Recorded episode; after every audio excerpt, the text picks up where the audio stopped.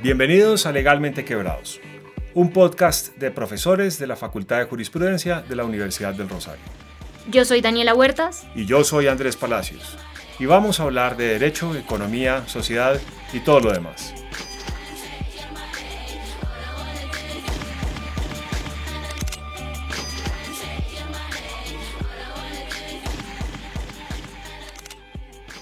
Queridos oyentes, bienvenidos al final de temporada de Legalmente Quebrados.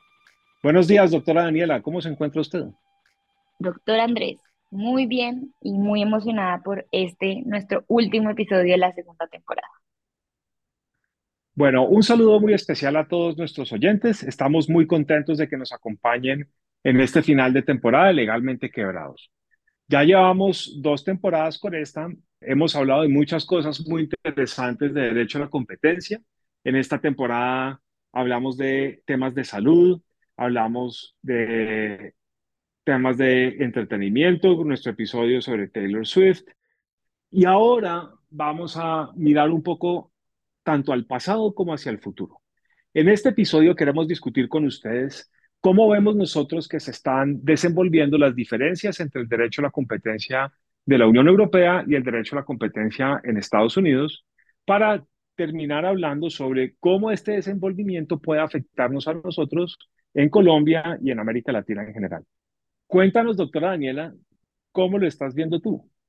Bueno, esto es un tema muy importante, Andrés, porque ahorita aquí en Estados Unidos están viendo unos cambios que, de los cuales ya hemos hablado en otros episodios, porque muchos de ellos están encabezados o mejor, están liderados por Lina Khan desde la Federal Trade Commission, pero en general reflejan un poco los cambios de perspectivas, entre comillas, que está teniendo el derecho norteamericano y cómo el derecho norteamericano está respondiendo a nuevos retos que se están haciendo más evidentes en industrias como la industria del Big Tech o la en general la tecnología y la innovación. Y un poco la idea de este episodio es ver, digamos que primero que todo hacer un esfuerzo muy grande para nosotros y es no ser muy ñoños hablando de esto, pero además lo que queremos hacer es ver cómo el derecho de la competencia puede responder a estas nuevas necesidades, al poder económico y a todo lo que está surgiendo ahora en el mundo del derecho de la competencia. Entonces, en el caso de Estados Unidos, sin perjuicio de que tú ahorita nos cuentes de la historia, hemos visto que hay nuevos temas adquiriendo importancia, como el tema de los derechos de los trabajadores, y ya no solo enfocarnos en el consumidor en el sentido estricto, sino incluir también dentro de este gran concepto del consumidor a trabajadores, así como enfocarnos en lo que podemos llamar los grandes nuevos monopolios, que son los big tech, como Amazon, como Google, como Meta o Facebook. Bueno, pero esto que tú dices es muy interesante porque en la Unión Europea también están viendo el tema del big tech con ojos de preocupación. Y una de las razones por las que me gusta mucho la manera en la que planteas el problema es porque si el derecho a la competencia de alguna manera no puede con industrias más tradicionales como las aerolíneas, una pregunta válida es qué va a poder hacer el derecho a la competencia con mercados en los que a primera vista los usuarios no pagan nada por lo que están recibiendo. Si no podemos aplicar el derecho a la competencia de manera consistente en los, mercados y en las industrias que conocemos, yo entiendo el escepticismo de pensar y, y entonces, ¿por qué nos hace pensar que lo vamos a poder aplicar en las cosas nuevas que están surgiendo? Entonces, es, esto tiene mucho que ver con también como con qué postura tiene uno respecto a si el derecho a la competencia realmente puede ser una fuerza para bien, una fuerza de transformación social, o realmente es, es algo que simplemente como que trastabillea y se limita y corre, pero no alcanza.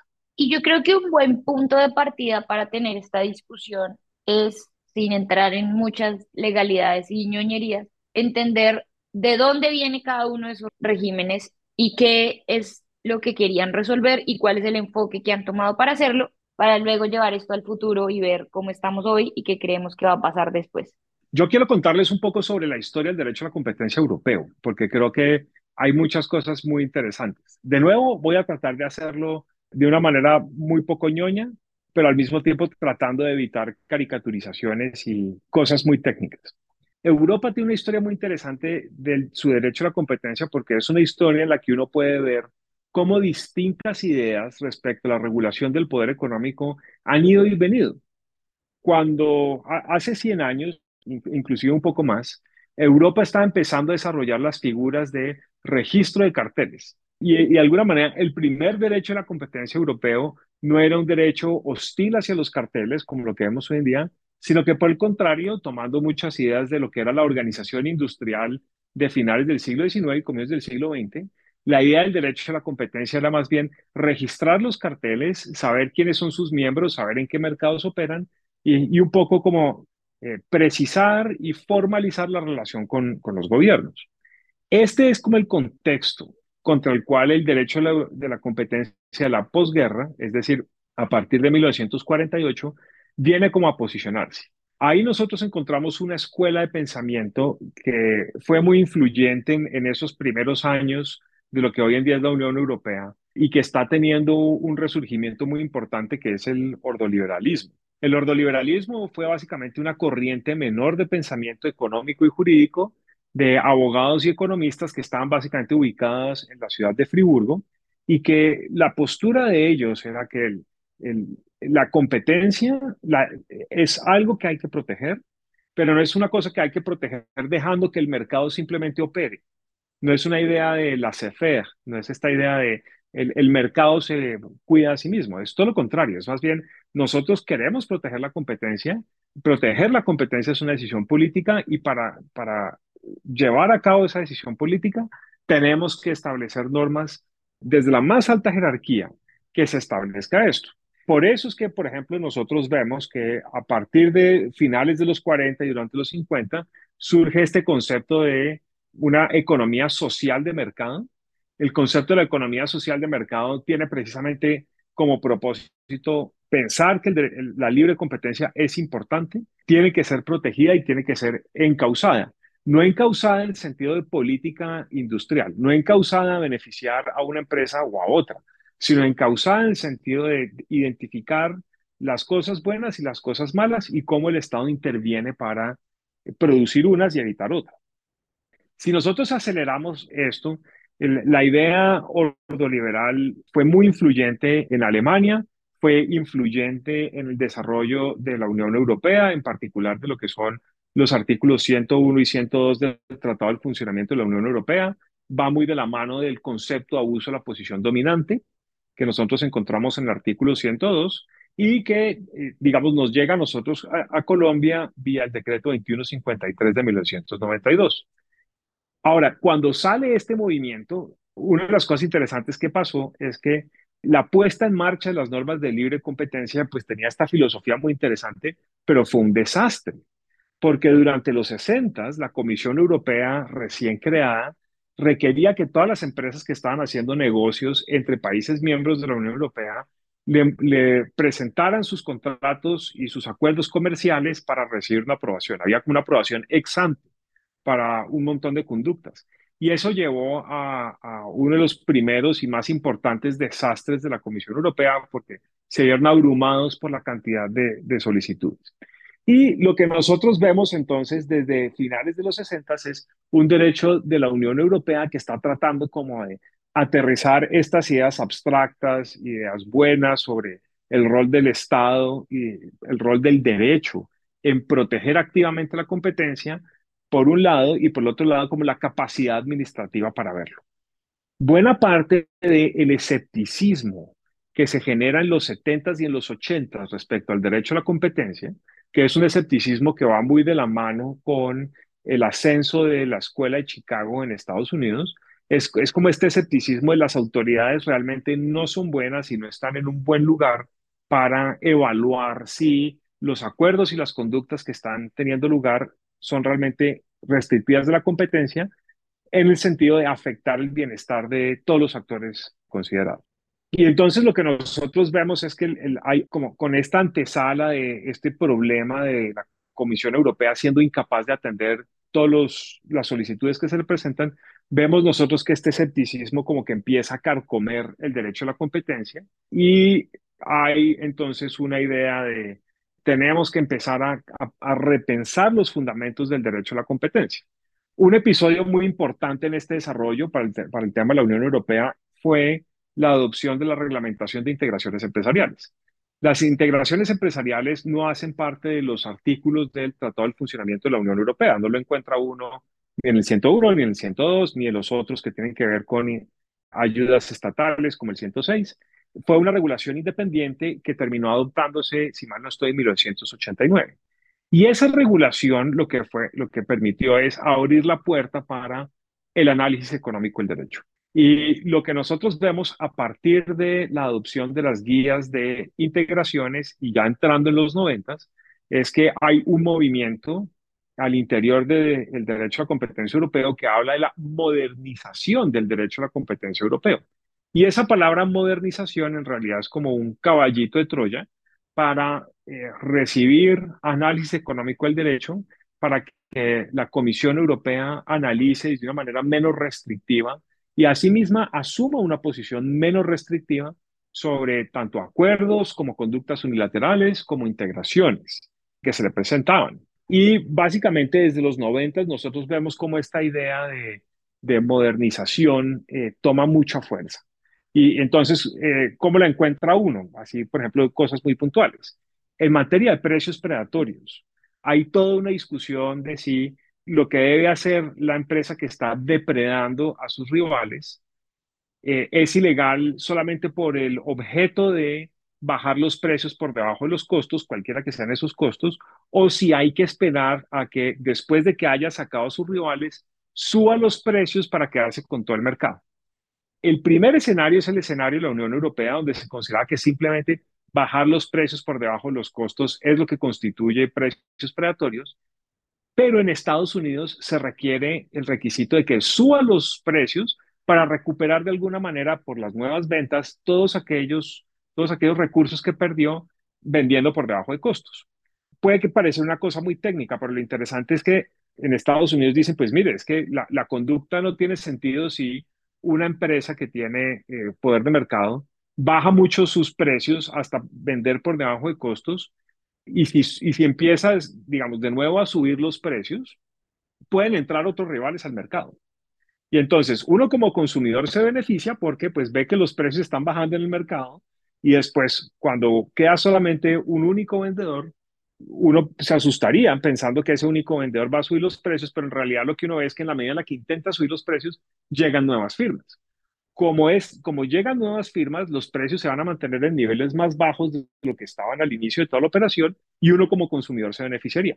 Entonces, uno encuentra muchas discusiones en Estados Unidos respecto a, finalmente, para uno como consumidor, el, problema de precios predatorios no es problemático Claro, y eso responde también un poco a la historia del derecho de la competencia aquí en Estados Unidos, que de hecho es una diferencia que se ve hasta desde el nombre y el hecho de que aquí en Estados Unidos se hable de antitrust y en Europa se hable de competition law, porque el derecho de la competencia aquí en Estados Unidos surge como una respuesta inicial a los monopolios y a la concentración más que todo. Es básicamente una respuesta a los que entonces se llamaban trust, que eran básicamente esas estructuras corporativas que permitían la conformación de conglomerados y que personas como la familia Rockefeller fueran los dueños de la mitad de las industrias de Estados Unidos y demás.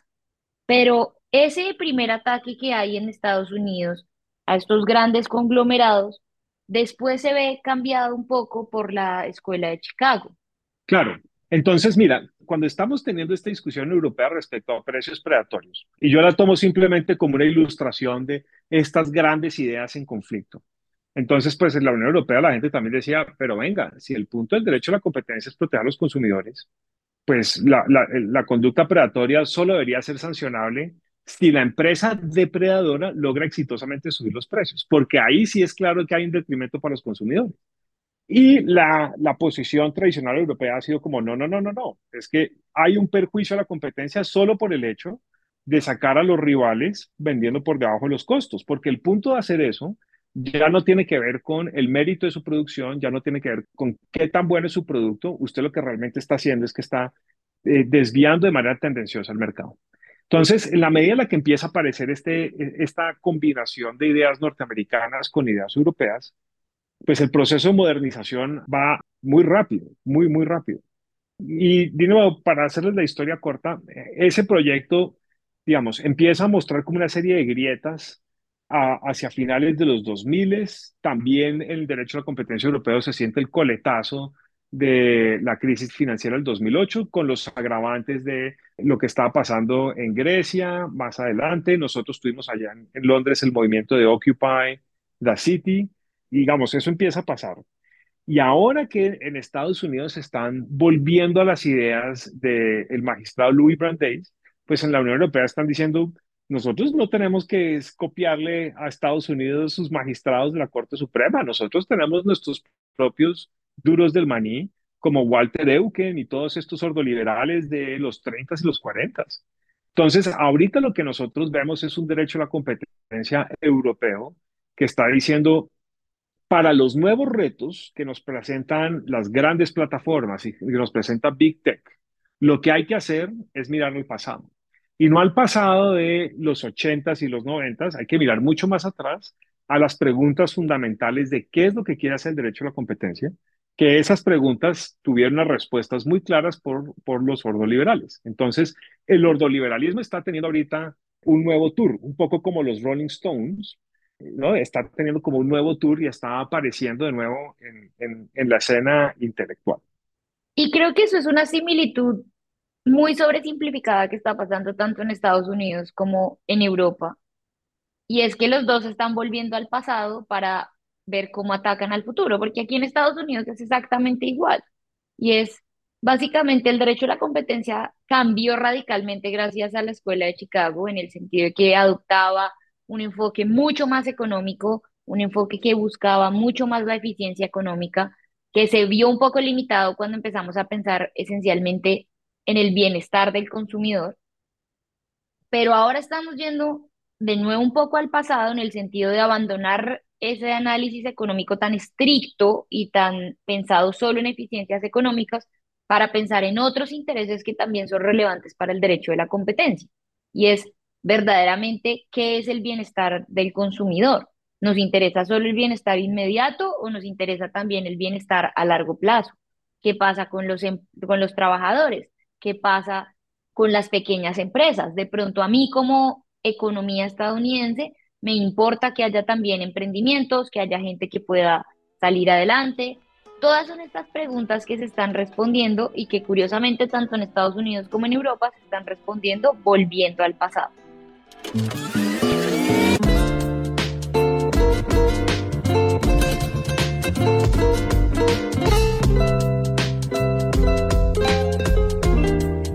Pero entonces, si te parece, miremos qué está pasando ahorita, en qué se están enfocando estas autoridades ahorita y qué es lo que ellos están viendo. Una de las cosas que están viendo ahorita, que, es, interesante porque no es el eterno retorno puro y duro, no es simplemente que, lo que se ha hecho académicamente desde los ordoliberales hasta la fecha sea completamente ignorado, sino que es más bien como ajustar esas ideas a lo que está pasando ahorita, pero también hay unas ideas actuales novedosas que tienen mucho peso. Y esto lo podemos ver en la decisión de este año de Meta. Este año una decisión súper importante por parte de la Corte General de la Unión Europea, revisando una pregunta que le hace una corte alemana respecto a si la autoridad de competencia puede pronunciarse frente a un incumplimiento de temas de datos, lo que llamaríamos habeas data en Colombia, como una premisa en un argumento para llegar a la conclusión de que hubo una violación a las normas de libre competencia. O traducido como de una manera más plata blanca, si una autoridad de competencia puede decir que una empresa investigada violó un régimen cuya competencia y vigilancia no le toca ver, pero de todas maneras hace un pronunciamiento al respecto para efectos de mostrar que en efecto sí hubo una violación a la libre competencia. Entonces, lo, interesante de, de, este caso es que es una investigación que tiene temas de habeas data y derecho a la competencia. Y lo que muestra un poco el derecho a la competencia europeo en este momento es como esta plasticidad que es, que es refrescante en el contexto europeo de decir, venga, nosotros podemos encontrar problemas e incumplimientos en otros campos del derecho y mostrar cómo eso afecta el derecho a la competencia para efectos de nuestros pronunciamientos. Y los pronunciamientos, ahí sí, parten como esta idea de entendamos cuál es el efecto que puede tener una gran plataforma como Meta, en particular vía Facebook o vía Instagram, en, por ejemplo, la consolidación de la democracia. no solamente el bienestar económico de los ciudadanos, sino el uso que se hace estas plataformas para regar chismes, todo lo que es el tema de la información. Claro, y eso es muy interesante porque ese enfoque en información, que ni siquiera solo simplificado en un tema de es que están regando chismes, sino, por ejemplo, cómo las empresas pueden usar los datos personales para manipular a los consumidores y decirles qué consumir y qué no consumir, es en lo que se está enfocando esa autoridad europea. Y a mí eso suena a teoría de la conspiración cuando uno habla de eso y suena a Cambridge Analytica y a Trump y a cosas así, pero realmente ese es uno de los principales problemas que tiene en este momento o en los que está pensando en este momento este análisis de las industrias digitales desde una perspectiva de datos personales. Y es cómo se puede manipular mercados cuando el principal activo es datos. Porque claro, tú decías al principio de este episodio que muchas de estas industrias son interesantes porque son industrias por las que yo no pago nada. Claro, yo para entrar a Facebook, a Instagram, a TikTok no pago nada en el sentido de que no me cobran una suscripción que se pueda valorar en dólares o en euros o en pesos colombianos, pero claramente yo estoy pagando con algo, que es con toda mi información. Y, y esa información no solo implica que a mí me aparezcan reels de gatos porque me encantan los gatos, sino también es ese típico chiste que uno tiene de empezar a hablarle al celular para que le empiece a mostrar cosas que a uno le interesan. Entonces, si usted está buscando promociones de tenis, empieza a decir tenis y mágicamente Instagram le empieza a mostrar a uno todas las marcas de tenis, todos los outlets, todos los descuentos. Y esto más allá de que pueda ser beneficioso, y acá es donde entra la conspiración, se vuelve complicado cuando uno piensa que los grandes agentes pueden usar esos datos para manipular y hacerme pensar que yo quiero cosas que o no quiero o no eran necesariamente lo que estaba pensando y cosas por el estilo. Entonces suena muy dramático decirlo, pero muchas de las críticas hacia Google es que Google, cuando su principal negocio es la publicidad, pues Google me muestra una publicidad que en últimas le están pagando por mostrarme con base en muchos criterios y con base en la información. Entonces tienen mujer entre este rango de edad, que le interesa este tipo de cosas, ahora que está ubicada en cierta región y con base en eso le empieza a mostrar. Y no es solo mostrar y que yo tenga la libre opción de decidir qué es lo que quiero, sino que esa información que me están suministrando en últimas está cambiando lo que yo quiero. Y aquí es donde las autoridades se están preocupando, porque en últimas el acceso a, esos a esa información se convierte en una barrera de entrada, se convierte en la principal herramienta para construir monopolios, para hacer carteles, para hacer todas estas conductas anticompetitivas. Pero el approach que toma en este momento Estados Unidos es muy diferente y eso me parece también muy interesante. Las autoridades ahorita en Estados Unidos no están pensando principalmente en datos, aunque no es un tema que ignoren. Doctora Daniela, ya que tú estás allá y que tú estás hablando con personas de las autoridades y en la academia, Cuéntanos un poco, si puedes, como un poco de la, de, de, la historia, pero también cómo están viendo los temas de Big Tech allá. Perfecto. Digamos que desde historia, yo creo que es un tema que tangencialmente hemos hablado en los episodios, porque hablábamos de esta transición entre la preocupación por los monopolios, este análisis luego económico gracias a la escuela de Chicago, y ahora muchos esfuerzos post Escuela de Chicago y ahora con los Neo Brandation que están intentando reevaluar el derecho de la competencia. Entonces, por ejemplo, uno ve a Lina Khan, que su primera aproximación hacia las industrias de la tecnología es reconocer, o pues reconocer no, porque no es culpa de ella, pero decir que el derecho de la competencia falló en controlar a las Big Tech. Y eso es un primer reconocimiento que para mí es muy importante, que mucha gente acá está haciendo, mucha otra gente la está negando, porque quienes siguen, digamos, influenciados por este análisis económico de la Escuela de Chicago dicen, oiga, pero es que las industrias de Big Tech, muchas de ellas además son originariamente de Estados Unidos, son el ejemplo de el crecimiento y la innovación americana. Entonces, Google creó un producto que no existía en ninguna otra parte, y sí tiene un monopolio, pero es un monopolio legítimamente, entre comillas, ganado, porque innovó y creó algo que nadie más tiene Y si lo hablábamos antes en otro episodio, si yo uso Google Chrome es porque legítimamente creo que es el mejor explorador que existe. Lo mismo con Amazon, entonces Amazon tiene esta posición que tiene porque a los consumidores nos gusta, porque los productos nos llegan rápido, porque los productos tienen buenos precios. Pero realmente las preguntas que se están haciendo principalmente estos Neo Foundations es, oiga, pero esta gente cómo llegó allá? Y no solo cómo llegó allá, sino qué va a hacer de ahora en adelante. Y era un poco las discusiones que teníamos cuando hablábamos del caso de Amazon y de los casos de Google. Y es, oiga, es que sí, Amazon es muy chévere, pero a mí me preocupa qué va a hacer Amazon de aquí en adelante. Porque a mí me preocupa que Amazon mate a los emprendimientos, mate a las pequeñas empresas, que sí son pequeñas empresas y de pronto en este momento son ineficientes, pero de pronto en el futuro no lo van a hacer. Y esto afecta también a los consumidores. Pero entonces, siguiendo con esto que tú dices, hablemos rápidamente como de las distintas conductas que pueden tener lugar gracias a los datos. Entonces, a, mí se me ocurren dos o tres. A ver, ¿tú qué piensas? La primera, que es muy obvia y que al mismo tiempo depende de dónde esté parado uno, no es tan problemática, es el tema de una discriminación perfecta de precios. Si yo sé que la gente en Internet solo está comprando o, digamos, buscando los productos más costosos en el mercado, entonces una de las cosas que una página, por ejemplo, de pasajes podría hacer es solamente mostrarle a las personas los pasajes más caros para ciertos destinos. Entonces se me ocurre, se me ocurre eso. Eso no es algo del todo extraño a lo que, a lo que ya pasa con las páginas y los buscadores de pasajes. Por eso es que uno siempre debe borrar los cookies cuando busca pasajes en Internet. Ahí, les va una pista legalmente quebrados. Y es una conducta que yo creo que es problemática. Otra conducta que puede ser problemática, ya en el caso de, digamos, plataformas de comercio electrónico, que, que pueden incluir desde Amazon hasta Mercado Libre y pasando por todo lo que hay ahí. Ya es como una colusión organizada por eh, el marketplace.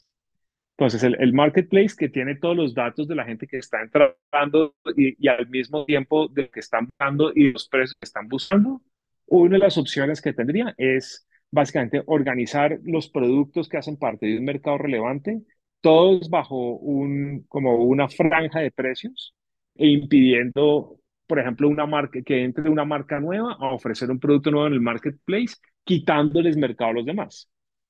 Sería como, como un efecto de, por supuesto, de disciplina, pero sobre todo de, de mantener la disciplina en la franja de precios para, para que ese tipo de cosas. Ahí van dos. ¿Qué más se me ocurre que pueda haber? Se me, se me ocurre, por ejemplo, que pueda haber lo que hablamos con, en el caso de Amazon, de que el marketplace le pide a las empresas que participan ahí que no pueden vender por debajo de cierto precio o que no pueden vender por debajo de cierto precio en otros contextos, en otras plataformas. Entonces, si por ejemplo, si, si, yo vendo mis libros maravillosos de derecho a la competencia en Amazon, entonces no los podrías pues vender en la librería nacional a un precio distinto. ¿No? Ahí, ahí van tres conductas que yo creo que son, son preocupantes. Fíjense que todas ellas pasan por perfilar a la gente. Y, la idea de perfilar a la gente se mezcla muy bien con el tema de privacidad porque la construcción de los perfiles realmente sofisticados puede rayar en muchos casos con el derecho que tenemos todos nosotros a privacidad. El tema de privacidad tiene dos aristas, una un poco más evidente, digamos, de los riesgos desde el derecho a la competencia que la otra. Porque por un lado está el tema de los datos de los compradores, de los consumidores como tal, que da todo lo que tú dices. Y va un tema también de información. Entonces, si yo vengo y quiero comprar un sofá, Amazon mira cómo ha sido mi comportamiento en precios y con base en eso me va mostrando. Pero puede que por eso mismo me esté ocultando un sofá muy bueno, de muy buena calidad, con un gran rating y un menor precio, solo porque sabe que normalmente yo compro en cosas que están en un rango más alto. Entonces yo podría decir que me estoy perdiendo de la oportunidad de tener un buen sofá solo por este targeting o esta forma en que Amazon me clasifica y usa la información. Y obviamente ese tema de a qué información yo accedo, cómo me perfilan, qué me ofrecen, porque además Amazon no solo lo que yo busque, sino lo que Amazon me ofrece. Entonces Amazon le manda unos correos de, oye, ¿alguna vez en la vida buscaste forros para celular? Aquí te muestro 500 y entonces tú terminas comprando un forro de celular así no quisieras tener un forro de celular. Pero digamos que acá es un poco más evidente cuál es la preocupación y es un tema de consumidor y qué es lo que es bueno para el consumidor, pero a mí también me parece problemático y es qué es lo que está pasando con los datos de los negocios, de la gente y de los demás agentes en el mercado. Alguna vez creo que lo hablábamos, pero por ejemplo, tú Amazon miras y tiene, Amazon tiene esta marca llamada Amazon Basic. Y Amazon Basic son productos que ofrece Amazon medio bajo una marca blanda, unos productos súper genéricos que la gente necesita. Pero ¿cómo Amazon sabe que la gente necesita estos productos?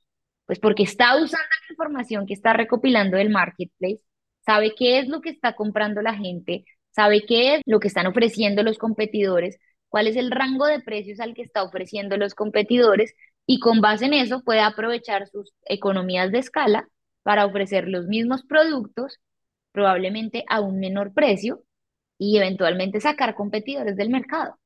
Y aquí es donde uno le preocupa, por ejemplo, este tema de Big Tech, que es lo que le preocupa según su, su artículo de Amazon Paradox a Lina Khan. Y es que llegue un momento en el que nosotros solo tengamos a grandes empresas y a Amazon y básicamente maten a todos los demás que estén en, los demás, en, en el mercado, aprovechándose de esta información privilegiada que solo ellos tienen. Porque si yo quiero entrar al mercado, si, si yo quiero empezar a vender escritorios, que es un Amazon Basic, pues yo no tengo tanta información del mercado como la que tiene Amazon. Entonces, cuando Amazon decide sacar un escritorio, Amazon tiene una información privilegiada que nadie más tiene y la tiene porque participa en el mercado también como marketplace. Y por ejemplo, eso también se ve y es un problema, digamos, tomando el ejemplo que tú hablabas de precios predatorios, porque incluso si uno viene a jurisdicciones como esta donde piden la recuperación, entra en problemas como, bueno, pero ¿y dónde tiene que ser la recuperación? ¿En el mismo mercado? ¿O puede ser en otros mercados? Porque me explico, si yo soy Amazon y decido vender muy barato los escritorios para sacar a todos los demás competidores de escritorios y los estoy vendiendo por debajo de mis costos, de los costos que yo sé que cuesta producir, aun cuando sea más barato para mí que para todos los demás. Puede que yo finalmente decida no subir significativamente sus precios, no me voy a ir a lo que en economía conocen como el precio del monopolista, no me quiero ir allá, pero porque me estoy compensando con otros productos o con Amazon Prime o con otros, otros productos y servicios que en el mundo de la competencia consideraríamos como mercados relevantes independientes. Y en ese sentido ahí es donde me estoy recuperando, pero no me estoy recuperando en el mercado de los escritorios. Es que este, estos, yo no sé si los podemos llamar técnicamente conglomerados porque pues tienen muchas diferencias, pero a cierta escala lo que hace Amazon es lo que en su momento hacía Rockefeller cuando nació el derecho de la competencia y por el cual el derecho de la competencia, o pues mejor, alguien dijo, tenemos que crear algo para responder y controlar esto. Y por eso Lina Khan justamente está diciendo, fallamos en detenerlos para que llegaran allá, ahora tenemos que controlarlos. Claro, y, una de las cosas, ah, una de las cosas que les encanta a los, a los New Brandicians mostrar de esto que tú dices, son las excentricidades en las que incurren los grandes conglomerados y las grandes empresas, ¿no? Y en el caso de Jeff Bezos, es patente como esta idea de, lograr mandar cohetes a la luna, la carrera con Elon Musk por quién llega primero a, colonizar el espacio.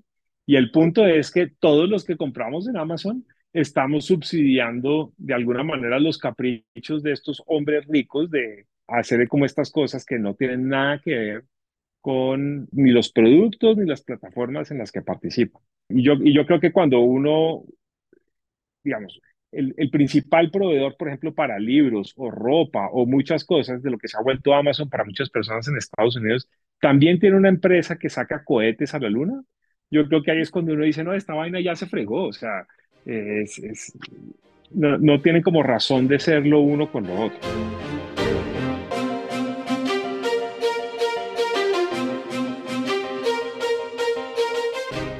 Doctora Daniela, cuéntanos, tú que estás en la Universidad de Chicago, ¿cómo lo están viendo estos cambios y cómo están viendo estas preocupaciones en las discusiones que están teniendo lugar con la guía nueva de integración? Bueno, tú me pusiste en el centro de todo, ¿no? O sea, noté el ataque directo ahí diciendo la Universidad de Chicago. Es que es un orgullo estar en la Necesito, Universidad de Chicago, pero hay que, hay que aprovechar esta universidad. No, eh, quiero decir una cosa, es un orgullo, yo soy muy feliz de estar en la Universidad de Chicago, pero creo que hay que hacer una diferenciación importante en el sentido de que yo estoy en la Escuela de Derecho de la Universidad de Chicago y esta diferenciación se ha hecho cada vez más importante. Antes no era tan importante. Si uno lee la historia de la Escuela de Chicago, la Escuela de Chicago era la Escuela de Negocios y la Escuela de Derecho y todos juntos construyeron esta teoría del antitrust. Pero hoy por hoy uno ve, está empezando a ver esa diferenciación entre lo que piensan los economistas y lo que piensan los abogados. Entonces, Y lo que piensan veo, los administradores de empresas, porque, porque lo que piensan los administradores de empresas de Booth, si mal no estoy, que es como se llama el, la Facultad de Negocios, pues tam- también es muy interesante y es muy relevante. Se ha, se ha abierto mucho más la conversación. Antes era una conversación de Frank Knight y, y sus discípulos por allá en los 50, cuando estaba la gente discutiendo la diferencia entre incertidumbre y- e ignorancia. Ahora es una cosa mucho más avanzada, mucho más compleja, con un montón más de matices y de cosas. Pero bueno, no te voy a dejar salir de esta tan fácil. Cuéntanos cómo lo están viendo ustedes por allá. no, y, y por eso te decía, porque Booth, digamos que integra un poco el pensamiento de los administradores y los economistas. Que creo que ellos no han cambiado mucho por lo que yo he podido ver sus ideas. Ellos siguen pensando en términos de eficiencias económicas, de economía de escala. Mientras los precios bajen, está bien. Mientras el producto o los servicios estén disponibles o el monto en que estén disponibles aumente, eso a mí me parece chévere. Si la empresa es ineficiente, tiene que salir del mercado. Eso sigue muy parecido. Capaz hay cabezas que piensan diferente, pero eso sigue muy parecido. Pero en la escuela de derecho, esto sí está cambiando. Y justamente esa es una de las razones por la que vine a la Universidad de Chicago, porque estas discusiones se están teniendo. Es muy aburrido hablar con gente que piensa exactamente igual que uno, entonces es chévere llegar a un lugar donde uno pueda pelear. Y más allá de que esto muestre mi naturaleza conflictiva, es, Eh, solo para es nuestros, solo para nuestros oyentes, yo quiero hacer el, el- la aclaración de que yo no, no creo que la doctora Daniela sea particularmente más o menos conflictiva que cualquier otra abogada bien entrenada y muy juiciosa de la Facultad de Jurisprudencia de la Universidad del Rosario. Y creo que me gusta el drama igual que a todos los abogados en general, más allá de eso. Entonces, Posiblemente. em, en ese sentido, digamos que es muy interesante porque uno está viendo por ejemplo, al profesor Eric Posner, hijo del famoso Richard Posner, pero que también se está apartando del pensamiento en ciertos puntos de su papá y está preocupado por cosas como los mercados laborales y qué está haciendo el derecho de la competencia para proteger directamente a los trabajadores. Porque tú, por ejemplo, hace poco estuve en una conferencia, en un workshop específicamente organizado por el Departamento de Justicia y la Federal Trade Commission, donde estaban discutiendo los guidelines. Y tú veías a los economistas decir, oiga, es que el concepto de consumidor cobija a los, a los trabajadores, porque en últimas, ¿quiénes son los consumidores? Pues los trabajadores que ganan un sueldo y lo usan para comprar productos y servicios. Pero los abogados estamos teniendo una discusión un poco más apartada de ese entendimiento económico de quién es un consumidor a la realidad práctica y decir, oiga, pero espere, porque es que una cosa es el rol que está haciendo una persona cuando es consumidor y cuando está gastando plata y cuando está satisfaciendo necesidades por medio de esos productos y servicios que adquiere. Y otro muy diferente es cuando el- está esa persona en el rol de trabajador, donde, tómense esto de la mejor manera, pero donde ya deja de ser el comprador y se convierte en el producto, porque en últimas son las empresas las que quieren a los trabajadores y los que le pagan por sus servicios. Incluso desde una perspectiva económica, para mí es muy claro que son diferentes, porque en el escenario donde uno es consumidor, normalmente uno está frente a oligopolios, unas pocas empresas ofreciéndome los servicios, mientras que cuando yo estoy en mi contexto laboral, yo estoy en un monopsonio, donde hay muchos interesados eh, y, y, y soy yo la que estoy, soy yo empleador, el que está en esa situación de desventaja y el, el que tiene que someterse a las reglas que le imponen los empleadores si es que se las imponen, si es que siquiera lo consideran para contratarlo, empezando por ahí. Entonces uno sí ve que hay un cambio desde el derecho principalmente en estas preocupaciones que estamos teniendo. Y definitivamente, y eso se ve de nuevo en las, en las protestas de guionistas, en el nuevo crecimiento del movimiento sindical aquí en Estados Unidos, que el derecho de la competencia se está preocupando por cosas más allá de solo eficiencias económicas y solo que los precios bajen y el output crezca. A mí me parece muy interesante esto que dices porque muestra un poco como la manera en la que el derecho a la competencia está muy vinculado con otras cosas que están pasando, otras cosas tanto sociales y políticas. En particular, el año 2023 fue un año muy importante para todos los temas laborales y sindicales. ¿Nos quieres contar un poco más de cómo se sintió eso allá? Creo que eso ha sido muy interesante y es muy, muy curioso porque aquí de nuevo los economistas que me estén escuchando me van a odiar, pero uno tiene que partir de una cosa y es que la economía no es una ciencia exacta, así ellos quieran decir que la es, pero no lo es. Ellos viven de suposiciones, de teorías, de modelos y sencillamente yo puedo crear un modelo para que los resultados sean los que yo quiero que sean. Entonces no es una ciencia exacta. Pero el tema aquí desde el derecho es muy interesante porque es que el resurgimiento de los, de los sindicatos no se está viendo como algo necesariamente malo, que probablemente en Colombia sí no hay nada más peligroso y comunista que ser miembro de un sindicato, y no se está viendo como algo ineficiente, porque por ejemplo en Colombia los sindicatos se ven como algo muy ineficiente. En Colombia uno ve un sindicato como que la gente se mete al sindicato solo para no trabajar y que no lo puedan echar porque tiene fuero sindical. Acá no, acá se está empezando a ver cómo los sindicatos están surgiendo como una respuesta legal a los abusos que están ejerciendo los empleadores con sus empleados. Los mejores de estos casos son Amazon.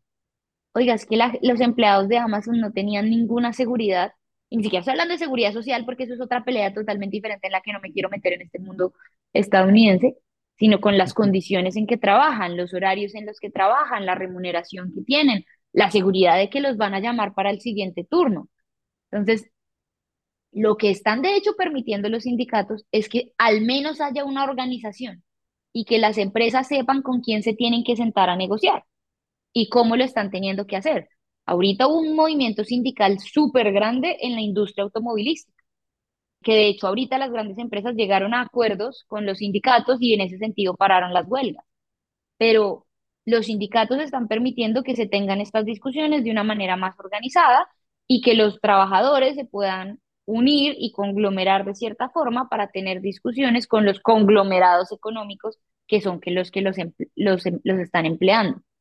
Entonces, esta discusión es muy importante y, por ejemplo, desde la perspectiva de, de las guías de integraciones que están ahorita discutiendo del borrador, uno de los temas justamente es eso, y uno de los guidelines lleva a que los jueces piensen cuando, y las autoridades piensen cuando están analizando una integración, no solo en cuáles son los efectos directos del en el mercado, sino cuáles son los efectos en el mercado laboral.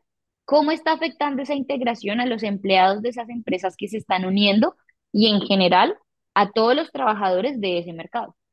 Eso que tú dices es es súper interesante y, y yo creo que para Colombia tiene unas, unas aplicaciones muy interesantes. Voy a ir por partes. A ver, en Colombia, por ejemplo, hay un par de decisiones de la Superintendencia de Industria y Comercio que miran temas del mercado laboral. Y se me viene a la mente la integración de Coltabaco y Protabaco por allá en el, eso fue como el 2010, 2009, si mal no estoy, en el que la superintendencia, cuando analiza los mercados afectados por la posible integración, uno de los mercados que analiza es el de la siembra y compra de tabaco.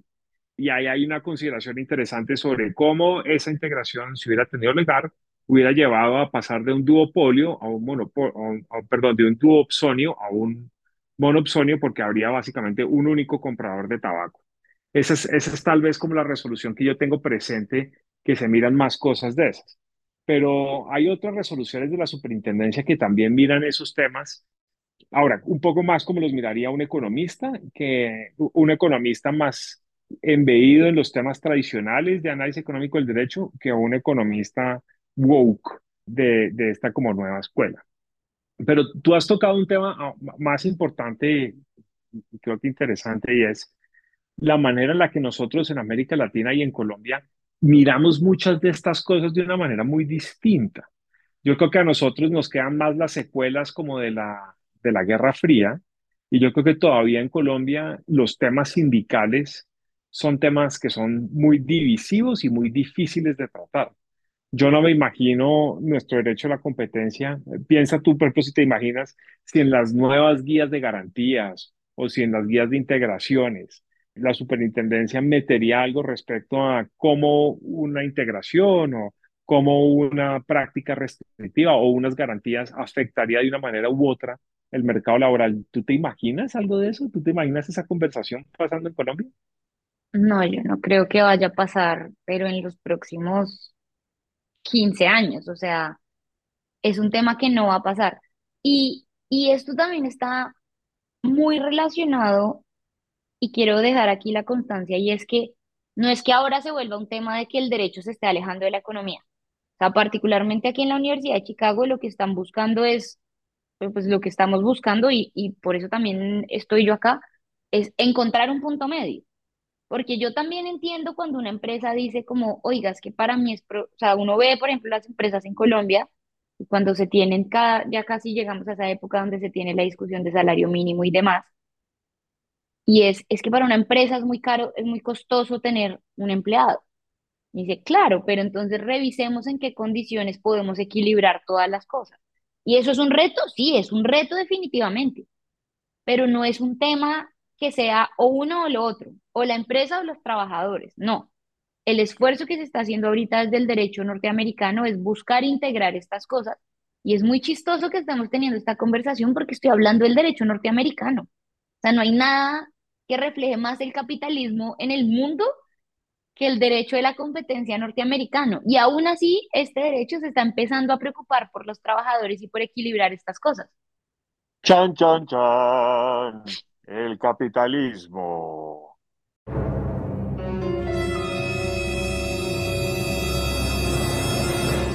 Habíamos olvidado el capitalismo, ¿no, doctora Daniela? Habíamos hablado de, habíamos hablado de mercados, habíamos hablado de empresas, de empleados, de todas esas cosas, pero, pero al capitalismo lo teníamos como relegado debajo de el tapete o detrás del sofá, ¿no? Como con, no sé, al lado de mi guitarra. El capitalismo vuelve a aparecer. ¿Por qué será que, por ejemplo, sobre el rol que debería tener el derecho a la competencia frente a los mercados laborales, como que nos trastocan y nos, nos ponen como en esta situación tan incómoda frente al capitalismo? Yo creo que esto, este comentario yo ya lo he hecho antes, pero está muy relacionado a lo mismo y es que mucha gente, y en Colombia este pensamiento lo sigue teniendo, mucha gente cree que el derecho a la competencia también es un tema súper exacto, una ciencia exacta donde si se cumplen estos dos factores está prohibido y no sé qué, pero realmente el, como está volviendo a verse el derecho de la competencia, es como algo que sirve para moldear y controlar la economía, porque ya sabemos que la economía no es perfecta. No existe ese modelo que a uno le enseñan en economía del mercado perfecto, porque ninguna empresa vende ningún producto exactamente al costo que le genera producirlo, porque eso no genera rendimientos. O sea, eso no existe y ya es una realidad y no vamos a llegar nunca allá y la competencia perfecta no existe es un hipotético que usamos para mirar otras variables. Pero somos muy conscientes de que entonces el derecho de la competencia tiene que entrar a moldear la economía y eso también creo que está pasando en Estados Unidos. Y Estados Unidos está siendo muy consciente de que la decisión de cómo se moldea la economía es una decisión que, entre otras partes, pasa por las autoridades de competencia. ¿Y por qué son las cosas que le importan a la competencia? Y pues cuestionar el capitalismo no es cuestionar si abandonamos el capitalismo o no, porque esto no deja de ser Estados Unidos, el capitalismo va a seguir operando acá. Pero la idea es ver qué respuestas tiene el derecho, qué respuestas tiene las políticas públicas para controlar los efectos del capitalismo, porque el capitalismo tiene efectos nocivos. Y tú miras y, por ejemplo, acá se están viendo clases enteras donde se está discutiendo por qué el capitalismo sirve en algunos países y en otros no, no en el sentido de que eso quiera decir que el capitalismo no se debe aplicar en los otros países, sino por qué hay unos países que crecen más rápido que otros, porque hay unos países que se han desarrollado más que otros. Y Incluso en Chicago Boot tenemos a uno de nuestros ídolos del cual tampoco hemos hablado mucho, pero que es hora de revelarlo, que es Luigi Singales. Y Luigi Singales es un profesor de Boot que además tiene un podcast muy recomendado por nosotros que se llama Capitalism y tiene una clase donde al igual que en su podcast, lo que buscan analizar es qué funciona y qué no funciona del capitalismo. No para acabar con el capitalismo, sino para ver cómo podemos mejorarlo, cómo podemos hacer que sea lo más, incluso lo más eficiente posible, lo mejor para todo el mundo. Bueno, yo, yo sí creo que hay que hacer el, el shout out a Capitalism. Capitalism es muy bueno. No, mira, tú estás, tú estás diciendo un montón de cosas que son muy chéveres, pero te, te voy a poner este reto. Estamos en final de temporada legalmente quebrados y tenemos que pensar el futuro de esto. Entonces, te voy a, hacer el ejercicio de la lista de regalos al niño Dios. O no, eh, antes de lista de regalos del niño Dios, la bola de cristal. ¿Cómo crees tú que estas discusiones que tú estás viendo en Estados Unidos van a tener lugar en América Latina? Yo creo que van a tomar mucho tiempo en llegar, porque primero que todo, nuestras autoridades no son particularmente innovadoras, así que no creo que muchas de ellas se atrevan a tomar una posición en esta discusión. De pronto la COFES en México o si acaso la autoridad chilena, pero no veo realmente a las autoridades tomando un punto de partida proactivo en estas discusiones y van a esperar a ver qué está pasando en Europa y en Estados Unidos. Y mira que solo voy a responder tu pregunta, no me estoy desviando, pero te iba a decir una cosa y es, aquí en Estados Unidos están teniendo una conversación y es, ¿por qué a la FTC le gusta tomar casos que va a perder? Porque muchas de las de los casos de la FTC son casos que va a perder. Y hay muchas discusiones sobre por qué lo hace.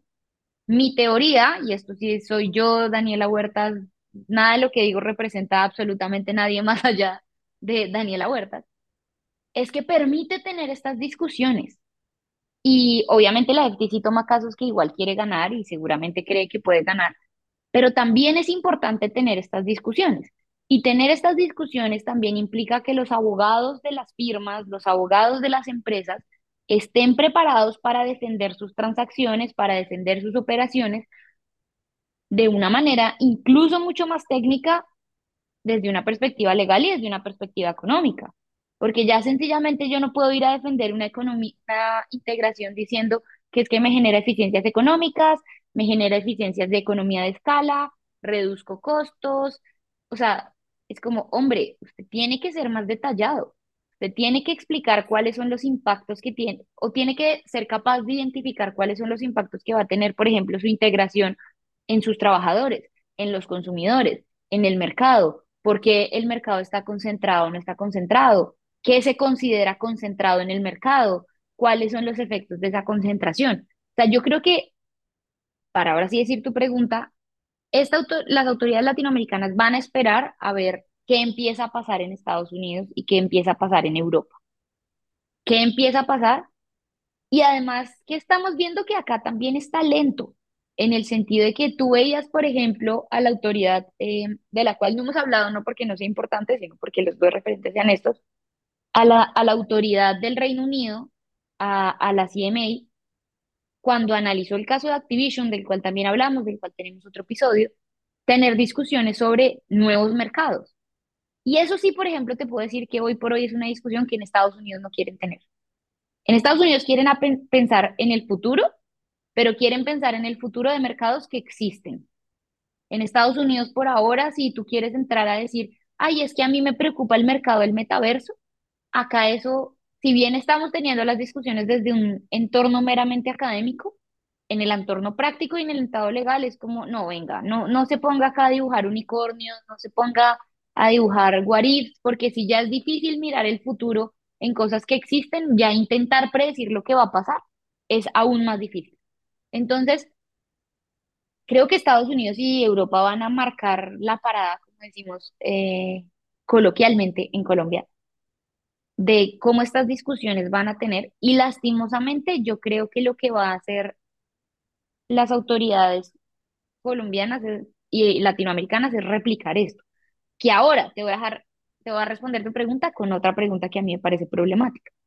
Y es, a mí me preocupa que las autoridades latinoamericanas y sobre todo la colombiana se enfoquen en traer esa discusión porque yo creo que esa discusión no es particularmente relevante en el mercado latinoamericano. Obviamente son relevantes en el sentido de que nuestros datos están en el mercado globalizado, nosotros hacemos parte de la tecnología, de las industrias tecnológicas, pero entonces que ahora nos ponemos a hablar solo de tecnología y ya desaparecieron los carteles, desaparecieron eh, las otras industrias, los otros mercados. Es como, no, siguen habiendo otros mercados.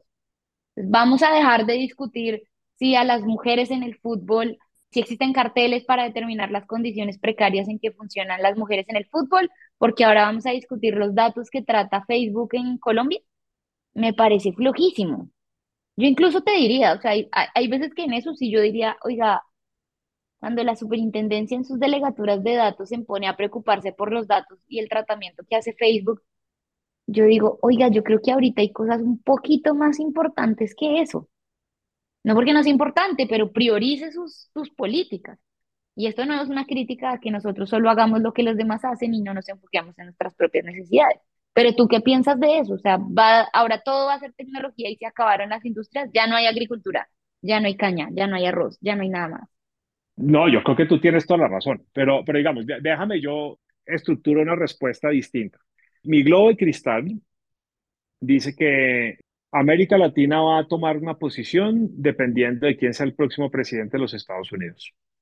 Porque si vuelve a ganar Biden y, y todo lo que está haciendo la Comisión Federal de Comercio y el Departamento de Justicia tiene un respaldo político, no le va a quedar mayor opción a los organismos internacionales que son igual o más influentes que la Comisión Europea y Estados Unidos en América Latina no les va a quedar opción distinta a empezar también a modular su lenguaje y a cambiar las recetas que nos, nos traen a los latinoamericanos. Me refiero, por ejemplo, a la OSCE.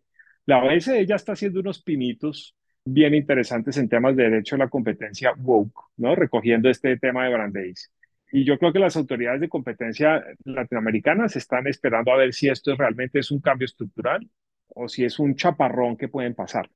¿Por qué? porque nuestras autoridades y en general nuestros abogados de libre competencia son mucho más conservadores que los estadounidenses. Y parte de eso se debe a que nuestro derecho a la competencia no surge como una respuesta política a los abusos de movimientos industriales en Estados Unidos. En América Latina no tenemos un Granger Movement como el que existió en Estados Unidos después de la Guerra Civil.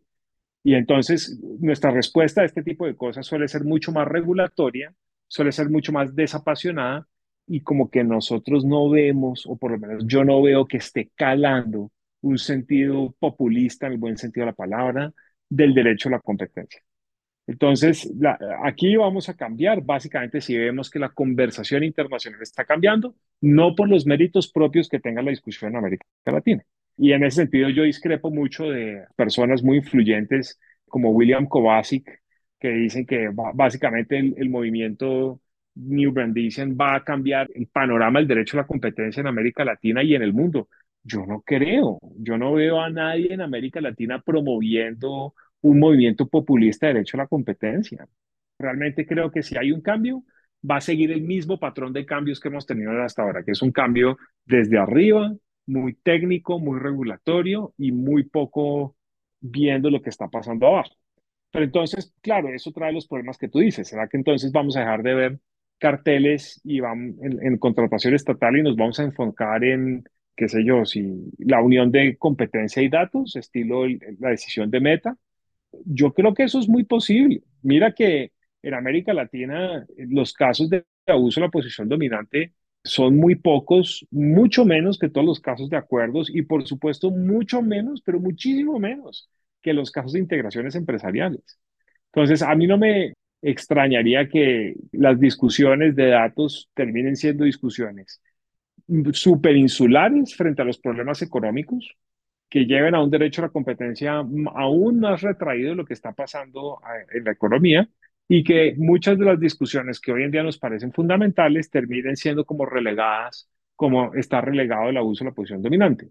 Yo, por ejemplo, creo, y, y digamos, termino mi comentario con esto, que la idea de asociar carteles empresariales, en particular carteles en contratación estatal con corrupción, va a matar el impulso del derecho a la competencia en Colombia.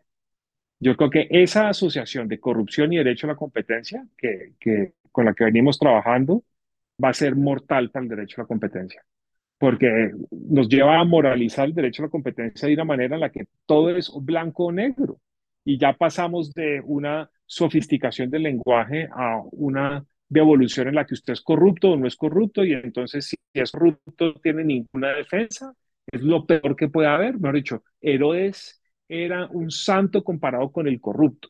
Y yo creo que ese tipo de, de, evoluciones en realidad van a tirarse el derecho a la competencia eh, muchísimo. Yo tengo tres comentarios sobre todo lo que tú. Uno, me parece súper fuerte que digas que es un movimiento populista. No creo que sea un movimiento populista personalmente, solo creo que es un movimiento que se aparta del análisis meramente económico. A mí me gusta el análisis económico, no creo que lo tenga que excluir, pero no tiene que ser el eje del análisis, sin que eso lo haga populista.